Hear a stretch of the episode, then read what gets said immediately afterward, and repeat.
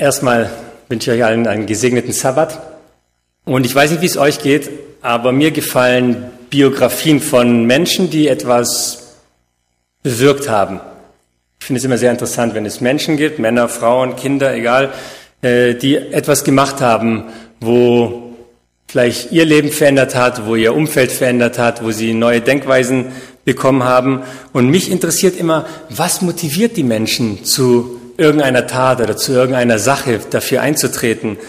Ähm, und wieso machen sie gewisse Dinge? Wieso tun sie manchmal ihr Leben so wirklich aufopfern und gewisse Dinge machen? Ähm, aus welcher Motivation heraus? Und ich finde das eigentlich immer sehr spannend. Auch in der, jetzt haben wir Reformationsjubiläum dieses Jahr und auch da sind ja die Menschen, diese Reformatoren sehr interessant, was sie gemacht haben. Und es ist auch immer schön zu erfahren, äh, wieso sie gewisse Dinge gemacht haben, für was sie sich eingesetzt haben. Heute möchte ich von Simon reden. Simon mit dem Beinamen Petrus. Und ich werde da so ein bisschen durchhopsen durch das Leben von Simon. Das hat ja einige Jahre gedauert und das werde ich ja in so kurzer Zeit nicht einfach äh, alles detailliert aufzeigen können. Aber ich möchte so ein paar Stationen in dem Leben von Simon Petrus beleuchten, die uns so ein bisschen zeigen, wie er gelebt hat, wie er gedacht hat. So seine Höhen, seine Tiefen ist ja eine sehr interessante Persönlichkeit. Und wir gucken auch, ob wir ein paar Schlüsse daraus ziehen können heute Vormittag. Okay, ein paar Hintergründe, ein paar Eckdaten. Der Name Simon, wisst ihr vielleicht, von wo der kommt? Also welches der Ursprung ist von dem Namen Simon? Hat jemand eine Idee? Nein, vom Wasser ab. Ja, was es bedeutet, ist auch interessant. Vom Wasser abgeleitet wird. Okay, und was er bedeutet, weil du schon gesagt hast? Gott hört, ja. Also der Name Simon kommt von Simeon aus dem Alten Testament. Äh, die äh, Sohn von Jakob, also von den zwölf Stämmen, Simeon, und es heißt Erhörung oder gehört oder hören. Okay, also es hat immer was mit den Ohren zu tun, dieser Name. Und es soll uns auch in den Ohren bleiben, ja, ähm, für den heutigen Tag oder für die, für die Predigt. Er ist aufgewachsen in Galiläa, in der Stadt Bethsaida, und das heißt, oder Bethsaida, ich weiß nicht genau, wie das ausgesprochen wird, und das heißt Haus der Fischer. Sein Vater war der Jona. Also wir sehen schon Fischer durch und durch. Mehr, mehr geht quasi nicht. Und Jona oder auch Johannes, wie er in manchen Übersetzungen dann im Neuen Testament genannt wird, war sein Vater. Also hier haben wir auch schon eine, eine Verknüpfung zum Jona. Jona hat ja auch irgendwas mit dem Fisch zu tun gehabt, oder? Also hier äh, sehen wir auch etwas und der Jona war einer, der nicht so auf Gott gehört hat, oder? Zumindest nicht am Anfang. Der Simon, der hatte auch einen Bruder mit dem Namen Andreas und der Andreas war ein Jünger vom Johannes dem Täufer gewesen. Und der hat erst dem Johannes nachgefolgt und dann, als er die Taufe von Jesus gesehen hat und der Johannes sagt, siehe da, das Lamm Gottes, so hat dann auch der, der Andreas dem Jesus nachgefolgt. Und dann war es so, dass wir sozusagen, ich habe immer nur die Eckdaten, also wer eine möchte, schreibt euch die Bibeltexte mit und ich kann euch auch ein Skript, Skript noch zusenden, aber wir werden weil es einfach ein paar Bibelstellen sind, die wir uns angucken, werde ich die nicht alle lesen. Da würde einfach die, die zeitliche Rahmen würde da gesprengt werden. Und der Andreas, also von Simon, seinem Bruder, der bringt ihn ja zu Jesus hin. Und er sagt zu ihm, äh, bringt ihn zu Jesus hin und sagt, komm, wir haben jemanden gefunden, ob es nicht dieser Messias ist. Und dann bringt ihn Andreas zum, zum Jesus und der Jesus sieht ihn und sagt, du bist Simon Petrus, Sohn von Jona, du sollst Käfers heißen. Okay, hier haben wir die erste Begegnung, wo der Simon äh, den Jesus trifft und sofort beginnt etwas Neues. Sofort schlägt ihm Jesus etwas in die Wiege und sagt, Käfers soll dein Name sein, also Felsen oder Stein soll dein Name sein. Wir wissen, hebräisch Käfers bedeutet Stein und im Griechischen Petros. Ja, Petros oder im Lateinischen wirklich dann auch Petrus bedeutet eben dieser Stein. Also die erste Begegnung mit Jesus, die Simon hat, ist sozusagen eine neue Identität, die er ihm gibt, einen neuen Namen, eine neue Ausrichtung, einen Neuanfang. Dann lesen wir, wie circa ein Jahr später in der Bibel, wie Petrus wieder, weil er voll Fischer ist, von, von Geburt an, wie er wieder an den Netzen sitzt, die Netze flickt, die ganze Nacht gearbeitet hat. Jesus kommt herbei, er predigt, es ist eine große Menschenmenge da und er sagt zu ihm, zum Petrus, fahr, den, fahr auf den See, werf deine Netze raus und er sagt, Herr, ganze Nacht haben wir das gemacht, nichts gefangen, wir sind müde, wir sind hungrig, wir sind gestresst, aber auf dein Wort hin wollen wir es tun. Wir kennen die Geschichte, ja? Nachzulesen in Lukas 5. Und dann machen sie den Fang des Lebens. Die Boote beginnen beinahe zu sinken. Sie müssen ihre Freunde noch äh, dazu holen, die mithelfen. Und als Petrus das sieht, kniet er vor Jesus nieder und sagt, Herr, weiche von mir. Ich bin ein sündiger Mensch. Und Jesus sagt, fürchte dich nicht, von nun an wirst du Menschen fischen. Also hier sehen wir, ich würde es bezeichnen, äh, bezeichnen, wenn man die Geschichte so anguckt, die Bekehrung von ihm, von Simon Petrus, wo er plötzlich wirklich merkt, er sagt, ich bin ein Sünder, Herr Jesus, du hast es alles durch dein Wort erreicht, was wir machen. Und wir sehen ein gewisses Wachstum und Jesus fordert ihn dann auch auf, folge mir, folge mir nach. Und sie verlassen ihre Netze, sie verlassen ihre Arbeit und folgen und ab da folgt Petrus auch dem Jesus vollzeitlich, würden wir sagen. Er hat also seinen Beruf an den Nagel gehängt. Oft ist es so, dass wir vielleicht auch von Jesus hören, so wie der Petrus am Anfang die erste Begegnung hat, von ihm gehört, von seinem Bruder oder was auch immer, hat ihn auch schon, ist ihm auch schon begegnet. Aber vielleicht die Bereitschaft, ihm nachzufolgen, die lässt manchmal auf sich warten. So war es auch bei mir. Ich habe Jesus kennengelernt als junger, als junger Mensch, als Teenager, aber die Bereitschaft, ihm nachzufolgen, die habe ich noch nicht gehabt. Und auch vielleicht an einem gewöhnlichen Tag wie heute, wo es vielleicht für uns gewöhnlich ist, zum Gottesdienst zu gehen, kann auch Jesus uns rufen. Auch Jesus uns wieder erneut rufen, ihm nachzufolgen. So wie es bei Petrus, wie es bei Petrus auch gemacht hat.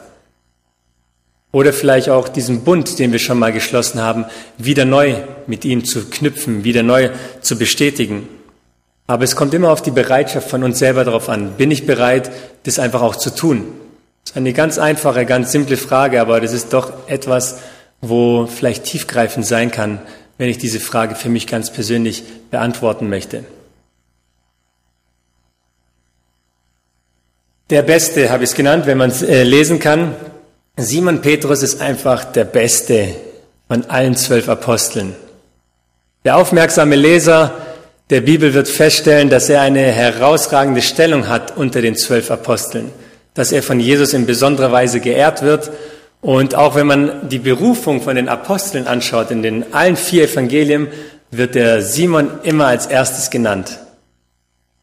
Jesus betet, er kommt vom Berg herunter, er wählt die zwölf Apostel und immer der erste Simon Petrus. Einfach der Beste. Er sticht heraus, immer vorne mit dabei.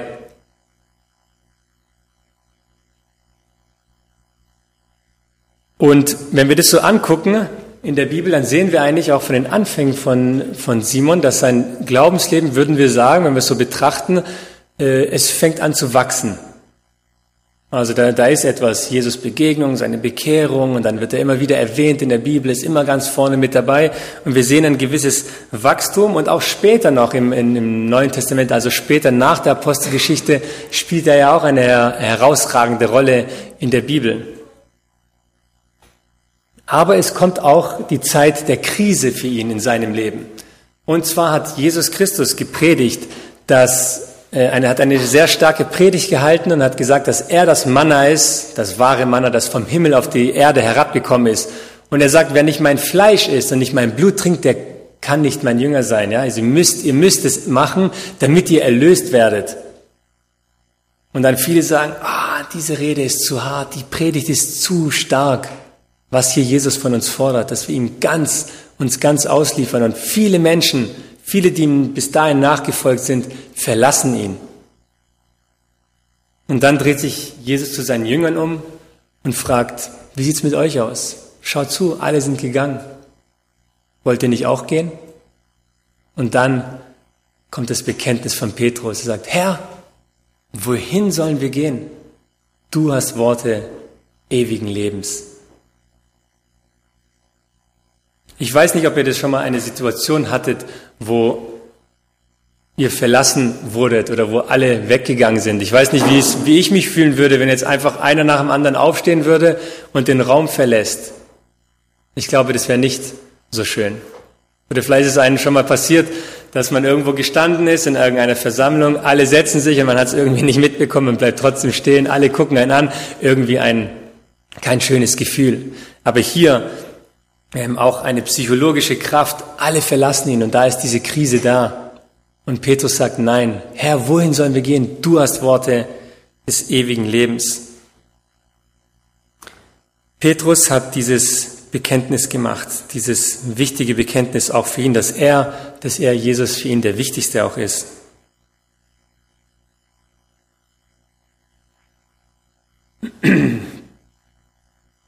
Meine Frage auch so zwischendurch, ganz persönlich, wächst du im Glauben? Wächst du noch? Sieht man etwas oder spürst du etwas in deinem Leben, dass sich noch etwas verändert? Oder bist du ein alter Hase, Vielleicht ja, die Bekehrungsgeschichte mag etwas Grandioses gewesen sein. Und wenn man Jesus kennenlernt, da sind viele Dinge, die man äh, entdeckt, die man davor vielleicht nicht gekannt hat. Aber wie ist es so mit den Jahren? Wie ist es so mit der Zeit? Erleben wir noch etwas mit Jesus? Merken wir noch etwas an Erkenntnis, an, an, an der Bibel oder sind es alles für uns schon alte Schinken, sagen, kennen wir ja schon. Ich kenne die Geschichte, ich kenne die Deutung, ich kenne die Auslegung. Eine ganz einfache Frage und ich möchte gar keinen in irgendeine Richtung drücken. Aber vielleicht können wir uns die selber stellen, weil ich sie mir auch immer wieder stelle. Wie ist es? Lebendige Gemeinde. Einer sagt, was habt ihr letzte Woche erfahren? Ich stelle mir die Frage, was habe ich mit Gott letzte Woche erfahren?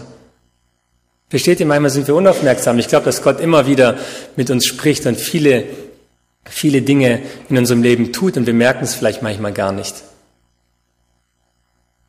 Petrus ist bis zu einem gewissen Punkt immer gewachsen und wir sehen es auch deutlich. Und diese Frage können wir auch uns selber stellen.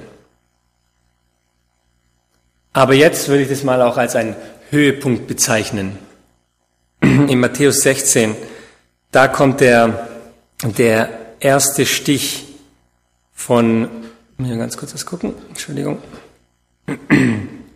Da kommt der erste Stich ähm, ungefähr ein halbes Jahr vor der Kreuzigung, bevor Jesus Christus gekreuzigt wird, äh,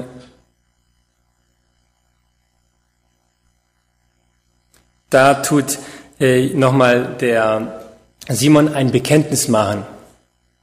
Und der Jesus fragt ihn, ja, was sagen die Leute, wer ich denn bin? Die eine sagen, ja, ich bin Elia, einer der Propheten. Und dann fragt er ganz direkt, ja, und ihr Jünger? Was sagt ihr? Ich habe gehört, was die anderen sagen, aber was sagt ihr? Wer bin ich? Und Jesus fragt ja die ganzen Jünger und immer ist es das gleiche Schema, immer einer antwortet, einer ist das Sprachrohr.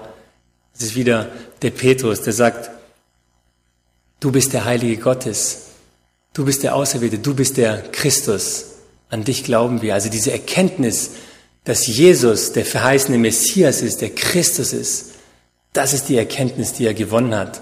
Er hat Jesus kennengelernt und Stück für Stück, ist es dieser oder ist es dieser nicht? Schon am Anfang bei der Berufung von, wo Andreas ihn berufen hat, schon da hat der Andreas gesagt, komm, schau, ist es der Messias, es ist der Christus. Und die Erkenntnis ist gewachsen und Jesus war, und Petrus war mit ihm, mit Jesus zusammen und hat es erkannt, du bist der Christus, du bist der Erlöser. Und Jesus sagt, wunderbar, der Heilige Geist ist es, der dir diese Worte gegeben hat. Es kommt nicht aus dir selbst heraus, sondern der Geist Gottes hat dir diese Erkenntnis gestellt, geschenkt. Und dann gibt er ihm wieder einen neuen Auftrag, eine neue Identität und sagt, du bist der Felsen. Und auf dieser Gemeinde und auf diesen Felsen will ich diese Gemeinde bauen. Er sagt, du bist der Stein und das ist ein, ein bisschen, müsste man ins Detail gehen.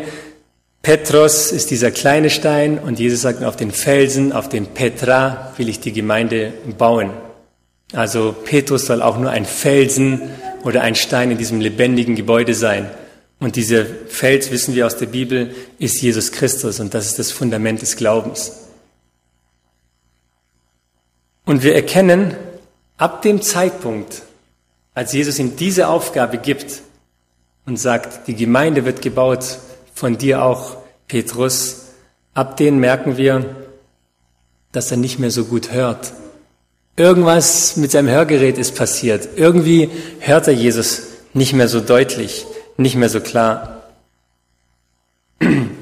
Und kurz darauf, wenn wir nur einige Verse weiterlesen, in Matthäus Kapitel 16, kommt dieser, ja, dieser Seitenhieb, dieser erste Seitenhieb, der erste Stich von Satan, als Jesus anfängt, Prophezeiungen auszulegen, als er sagt, ja, ich werde den hohen Priestern überliefert werden, ich werde getötet werden, ich werde wieder auferstehen.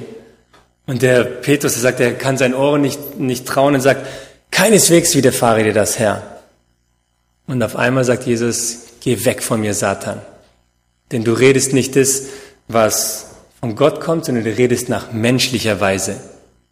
Also gerade eben noch ein Bekenntnis, du bist der Christus und kurz darauf bezeichnet ihn Jesus schon als Satan.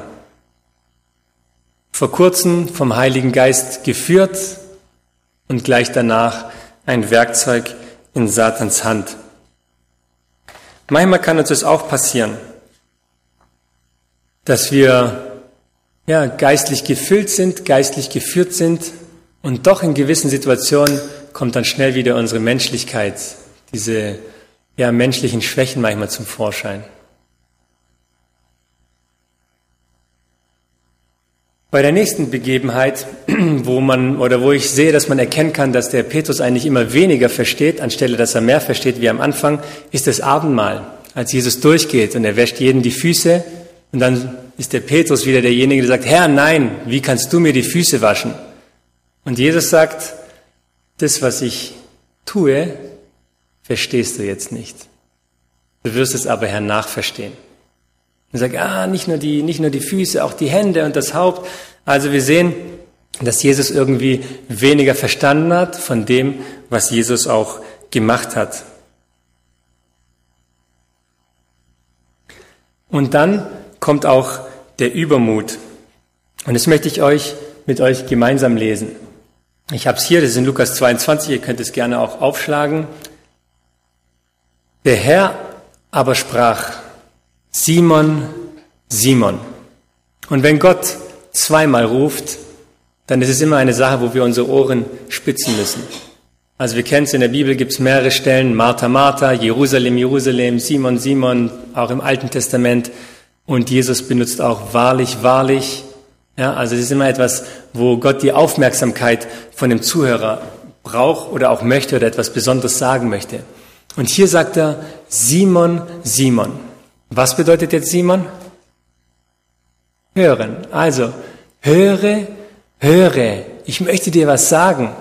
Siehe, der Satan hat euer begehrt, euch zu sichten wie den Weizen. Ich aber habe für dich gebetet, dass dein Glaube nicht aufhöre. Sehr schön. Jesus sagt, guck mal, du stehst vor einer, einem Problem, der Satan möchte dich schnappen, er möchte deinen Glauben kaputt machen, aber ich bete für dich, dass dein Glaube nicht aufhört. Und dann sagt er, und wenn du einst zurückgekehrt bist, so stärke deine Brüder. Also wir sehen, Jesus war wohl bekehrt, aber irgendwie ist er davon, ist es ihm abhanden gekommen, diese Bekehrung. Und Jesus sagt, wenn du dich wieder zurückbekehrst, wenn du wieder zurückkehrst, dann stärke deine Brüder. Er aber sprach zu ihm, Herr, mit dir bin ich bereit, auch ins Gefängnis und in den Tod zu gehen. Er aber sprach, ich sage dir, Petrus, der Hahn wird heute nicht krähen, ehe du dreimal geleugnet hast, dass du mich kennst. Ja, Jesus möchte sagen, höre, höre doch zu. Und er sagt, aber ich bin bereit, mit dir in den Tod zu gehen. Ins Gefängnis, egal, ich gehe mit dir durch dick und dünn, Herr Jesus. Und er sagt, du wirst mich verleugnen. Hör mir doch zu, was ich dir sagen will. Und dann ein paar Verse weiter, als Jesus es noch auslegt und weiterführt, was mit ihm geschehen wird, da haben die Jünger gesagt, sie aber sprachen, Herr, siehe, hier sind zwei Schwerter. Und Jesus sprach zu ihnen, es ist genug. Also irgendwie haben sie es immer noch nicht begriffen. Sie sagen, okay, wenn du überliefert wirst von den hohen Priestern, wir haben hier zwei Schwerter, wir werden für dich kämpfen. Und Jesus sagt, es ist genug, ihr habt es nicht verstanden. Ihr wisst gar nicht, von was ich rede. Es ist genug.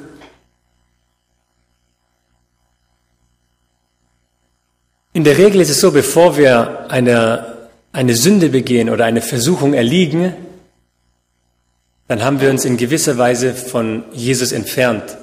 Wir können zwar immer noch jede Woche zum Gottesdienst kommen oder was auch immer oder auch in dem Wort Gottes lesen, aber irgendwo haben wir in unserem Herzen, in unseren Gedanken schon Jesus, von uns von Jesus entfernt. Und manchmal kann es auch sein, dass unsere Gebete nicht beantwortet werden, genau aus dem Grund, weil wir nicht bereit sind, auf Jesus zu hören. Der Jesus sagt zu dem Simon, er sagt, Simon, Simon, höre doch, höre doch. Und der war nicht bereit zu hören. Und er hat gesagt, nein, ich werde für dich kämpfen, ich mache für dich alles. Und Jesus sagt, okay, es ist genug. Manchmal kann es auch bei uns sein, dass wenn wir etwas von Gott bitten, aber nicht bereit sind, auf ihn zu hören, dass er sagt, ist genug. Du verstehst gar nicht, um was es eigentlich geht. Du verstehst gar nicht, was ich dir eigentlich sagen möchte.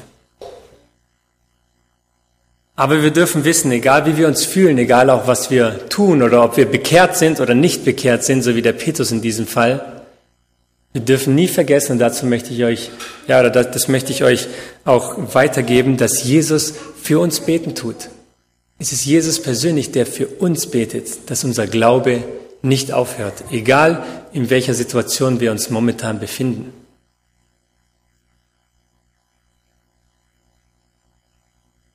Jesus geht in den Garten Gethsemane und er bittet seine Jünger mit und sagt, wacht mit mir, wacht mit mir, weil Jesus große Angst hatte. Und als er zurückkommt, und er hat ja ein paar Jünger auserwählt, die in besonderer Weise ihn begleiten sollten, den Petrus, den Johannes und den Jakobus, und als er zurückkommt, wie viele Jünger sind eingeschlafen? Alle. Aber wisst ihr, wen, äh, wen Jesus anspricht? Petrus.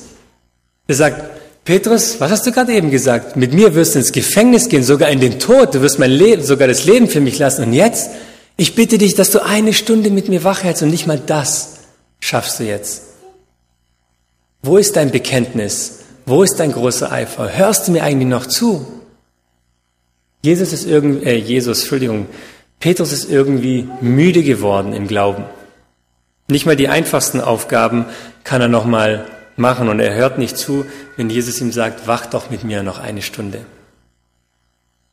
Und dann geschieht etwas gewaltig Unerhörtes.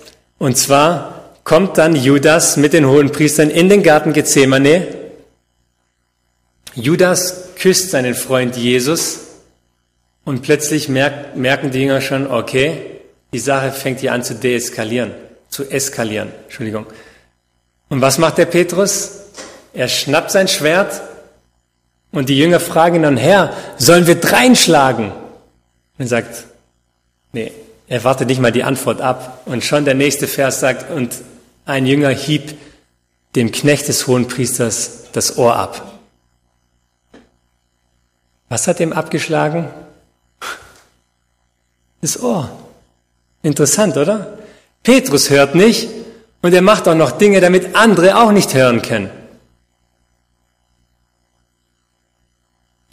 Der äh, Knecht in das Ohr, der das Ohr verloren hat, der hieß Malchus. Das war der Knecht vom Hohenpriester.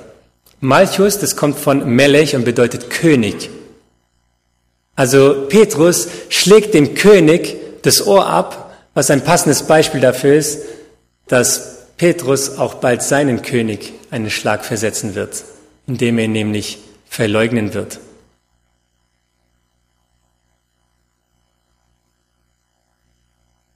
Und dann, so habe ich es mal genannt, kommt der Hörsturz. Da geht gar nichts mehr. Da hörst du nichts mehr, die Verleugnung. Und zwar steht Jesus erstmal, als Jesus äh, abgeführt wurde, steht Petrus erstmal vor verschlossenen Türen. Johannes durfte noch in das Inneren des Vorhofs rein. Aber der Petrus, der steht erstmal draußen und dann wird er reingelassen und die Magd an der Tür sagt, hä?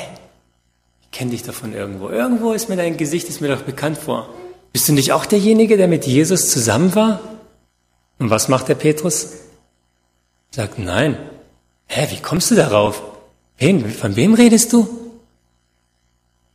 Und wisst ihr was? Die Bibel sagt, dass da der Hahn das erste Mal gekräht hat.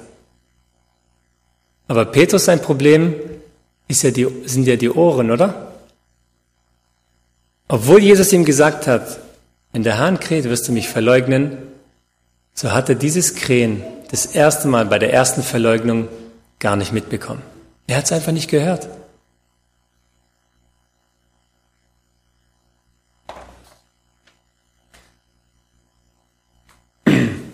Und jetzt hat der Johannes einen interessanten Erzählstil.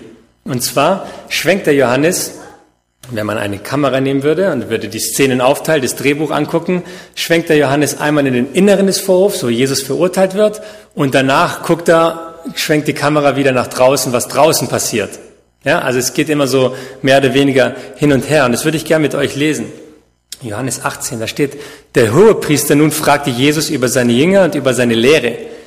Jesus antwortete ihm, ich habe öffentlich zu der Welt geredet, ich habe alle Zeit in der Synagoge und in dem Tempel gelehrt, wo alle Juden zusammenkommen und im Verborgenen habe ich nichts geredet. Was fragst du mich? Frage die, welche gehört haben, was ich zu, Entschuldigung, was ich zu ihnen geredet habe. Siehe, diese wissen, was ich gesagt habe. Also der Hohepriester fragt Jesus und sagt äh, über seine Lehre und über seine Jünger, und was äh, sagt der, was sagt der Jesus hier? Äh, was sagt der Jesus hier? Er sagt, frage doch, ich habe doch immer öffentlich geredet, frage doch meine Jünger. Die werden dir sagen, die werden dir bestätigen, was ich geredet habe. Und dann schwenkt die Kamera rüber zu einem Jünger von Jesus. Und schauen wir mal an, was er sagt über Jesus. Simon Petrus aber stand da und wärmte sich. Da sprachen sie zu ihm, bist nicht auch du einer von seinen Jüngern? Er leugnete und sprach, ich bin es nicht. Es spricht einer von den Knechten des Hohenpriesters, der ein Verwandter dessen war, dem Petrus das Ohr abgehauen hatte. Sah ich dich nicht im Garten auch bei ihm? Also stellen wir uns das vor, die Szene, Jesus wird gefragt, ja, was ist mit deiner Lehre? Was ist mit deinen Jüngern? Was hast du gesprochen? Was hast du gemacht? Und Jesus sagt, wieso fragt ihr mich? Ich habe doch immer öffentlich geredet. Fragt doch meine Jünger. Alles klar, machen wir. Kamera geht zu Petrus, fragen wir seine Jünger. Und er sagt, was? Jesus? Ich kenne ihn nicht. Nein, ich war nicht im Garten. Ich, das Schwert? Nein. Noch nie habe ich über sowas an sowas gedacht. Jesus hat auch uns berufen, ihn zu verteidigen, dich und mich. Wir sollen nicht so handeln wie Petrus, wenn jemand etwas wissen will, wenn jemand etwas fragt, wenn vielleicht die Situation, wenn wir merken, oh oh, vielleicht ist es jetzt gar nicht so gut, wenn ich was sage oder wenn ich Farbe bekenne.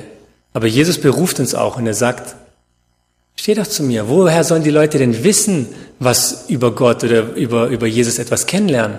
Von wo sollen die Leute das wissen, wenn nicht über uns? Vielleicht sind wir die einzigste Bibel, die die Menschen überhaupt irgendwann mal lesen werden. Unser Leben. Deswegen ist es so wichtig, auch zu Jesus zu stehen. Petrus ist irgendwie weit weg von Jesus gekommen. Aber es geschehen auch Wunder und auch so in dem Leben von Petrus. In Lukas 22 steht geschrieben, und nach Verlauf von etwa einer Stunde behauptete ein anderer und sagte, in Wahrheit, auch dieser war mit ihm, denn er ist auch ein Galiläer. Petrus aber sprach, Mensch, ich weiß nicht, was du sagst. Und zugleich, während er noch redete, krähte ein Hahn.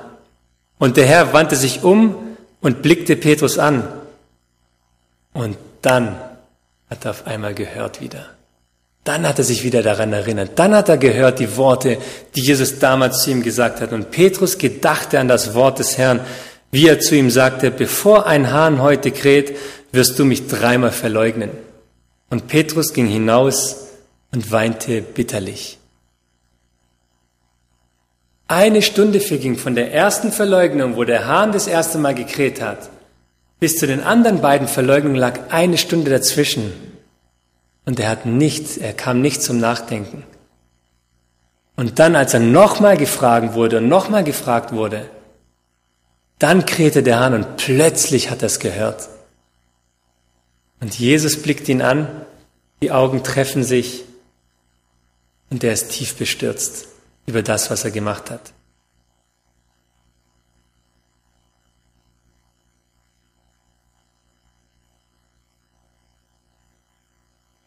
Nach der Auferstehung, als auch alle Jünger entmutigt waren und Petrus der Erste, der, der gesagt ist, ich gehe wieder fischen. Ich gehe wieder auf den See. Ich steige in mein Boot. Ich mache das, was ich kann. Und viele sind ihm gefolgt. Dann begegnet ihm Jesus. Jesus macht ein Frühstück am Strand und dann fragt er ihn unangenehme Fragen, aber sehr, sehr wichtige Fragen. Und wir kennen sie. Jesus fragt ihn und sagt, Petrus, liebst du mich? Und der Petrus sagt, ja Herr, du weißt, ich liebe dich. Aber wir müssen uns mal die Grundwörter hier angucken in diesem Text. Wenn Jesus fragt, liebst du mich, dann steht dieses Wort agapeo, agape da. Vielleicht schon mal gehört. Diese göttliche, bedingungslose Liebe. Und er fragt den Petrus, liebst du mich mit dieser Agape, mit dieser bedingungslosen Liebe? Und der Petrus sagt, ja Herr, ich filio dich. Ich liebe dich wie einen Bruder, wie einen Sohn vielleicht. Ja, diese brüderliche Liebe, Filio-Liebe. Er sagt, okay, weide meine Lämmer. Oder hüte meine Schafe, ich weiß es nicht mehr ganz genau, die, die Reihenfolge. Und Pet, Jesus fragt das zweite Mal und sagt, liebst du mich, agapeo du mich? Und der Petrus sagt, ja Herr, ich filio dich. Ich liebe dich, ja, aber halt nicht so, wie du das gern hättest. Und das dritte Mal fragt Jesus, und er fragt, Petrus, filius du mich?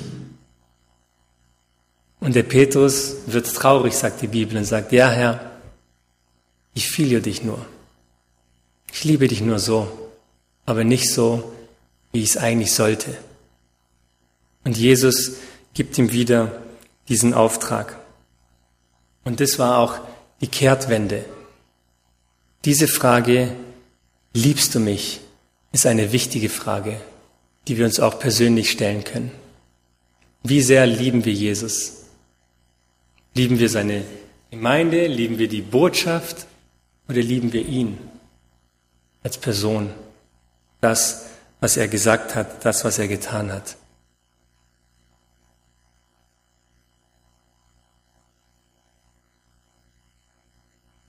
50 Tage später, Pfingsten, die Ausgießung des Heiligen Geistes und Petrus ist zu neuer Stärke herangereift. Er macht eine Predigt, die alles weit übertrifft. 3000 Menschen bekehren sich und nehmen Jesus Christus als ihren Retter an. Und ich denke, wenn wir uns angucken, diese Wachstum von Petrus, dieser Schwund in seinen Glauben und dann auch wieder seine Bekehrung, seine erneute Bekehrung zu Jesus, dann ist es doch schön, mal einen Ratschlag auch von ihm zu hören, was er persönlich sagt. Wir lesen ja nur über ihn, aber der Petrus hat ja auch zwei Briefe im Neuen Testament geschrieben. Und im ersten Petrus Kapitel 4, Vers 8, da spricht Jesus vor, äh, da spricht Petrus vor allen Dingen aber habt, habt untereinander eine anhaltende Liebe, denn die Liebe deckt eine Menge von Sünden. Was denkt ihr, wenn der Petrus hier über Liebe spricht, welches Wort benutzt er? Spricht er hier über diese Agape oder spricht er über Filio? Ja, er hat gelernt. Er hat diese Liebe auch erfahren. Und das, was er erfahren hat, das war auch in ihm und möchte das auch uns weitergehen und sagt, vor allen Dingen aber, aber habt untereinander eine anhaltende Agape-Liebe, denn die Liebe deckt eine Menge von Sünden zu. Wenn wir lieben, sind wir bereit zu vergeben, oder nicht? Uns wurde vergeben und auch wir sollen einander vergeben. Ihr Lieben, in der Versuchung oder in der Krise ist es so wichtig, das zu hören, was Jesus sagt. Vielleicht das zu hören, was wir schon mal gehört haben, was wir schon mal gelesen haben. Bei dem zu bleiben, Simon, Simon heißt eigentlich auf Jesus zu hören, zuzuhören, was er sagt. Und das bedeutet auch, Jesus zu lieben, wenn wir auf ihn hören. Vielleicht sind wir persönlich kleine Schritte weggekommen von Jesus. Vielleicht ist unser Andachtsleben irgendwie eingeschlafen oder auch träge geworden. Vielleicht wollen wir auch gar nicht in gewissen Situationen so richtig hören, wenn uns irgendetwas vielleicht gegen den Strich geht oder irgendwas in uns uns davon noch abhält. Vielleicht haben wir Dinge erlebt, wie Petrus mit Jesus zusammen. Aber vielleicht überhören wir auch manche Dinge, weil irgendwie alles so routiniert ist. Vielleicht ist auch ein gewisser Stolz dabei. Aber es kommen auch Krisen, es kommen auch Probleme in unserem Glaubensleben. Vielleicht eine lang ersehnte Arbeitsstelle, die man endlich bekommt, die man von Gott erbeten hat. Und dann sagt der Chef, ja, am Samstag muss jetzt noch mal rankommen, wir müssen hier was fertig machen, das ist ja nur eine Ausnahme, normalerweise ist es ja bei uns nicht. Wie entscheidest du dich? Oder der Drucker in der Arbeit oder irgendwas Banales, egal, geht kaputt. Vielleicht sind wir nicht mehr so ehrlich, haben ihn kaputt gemacht und sagen einfach nichts, na ja gut, Chef zahlt, ist ja in Ordnung. Vielleicht sind wir nicht mehr so aufrichtig oder haben uns auf eine gewisse Art und Weise einfach von Jesus entfernt, weil wir nicht mehr so richtig zugehört haben. Aber ich möchte euch ermutigen, nie zu vergessen, dass Jesus sagt, ich bete für dich. Ich bete für dich, dass dein Glaube nicht aufhört.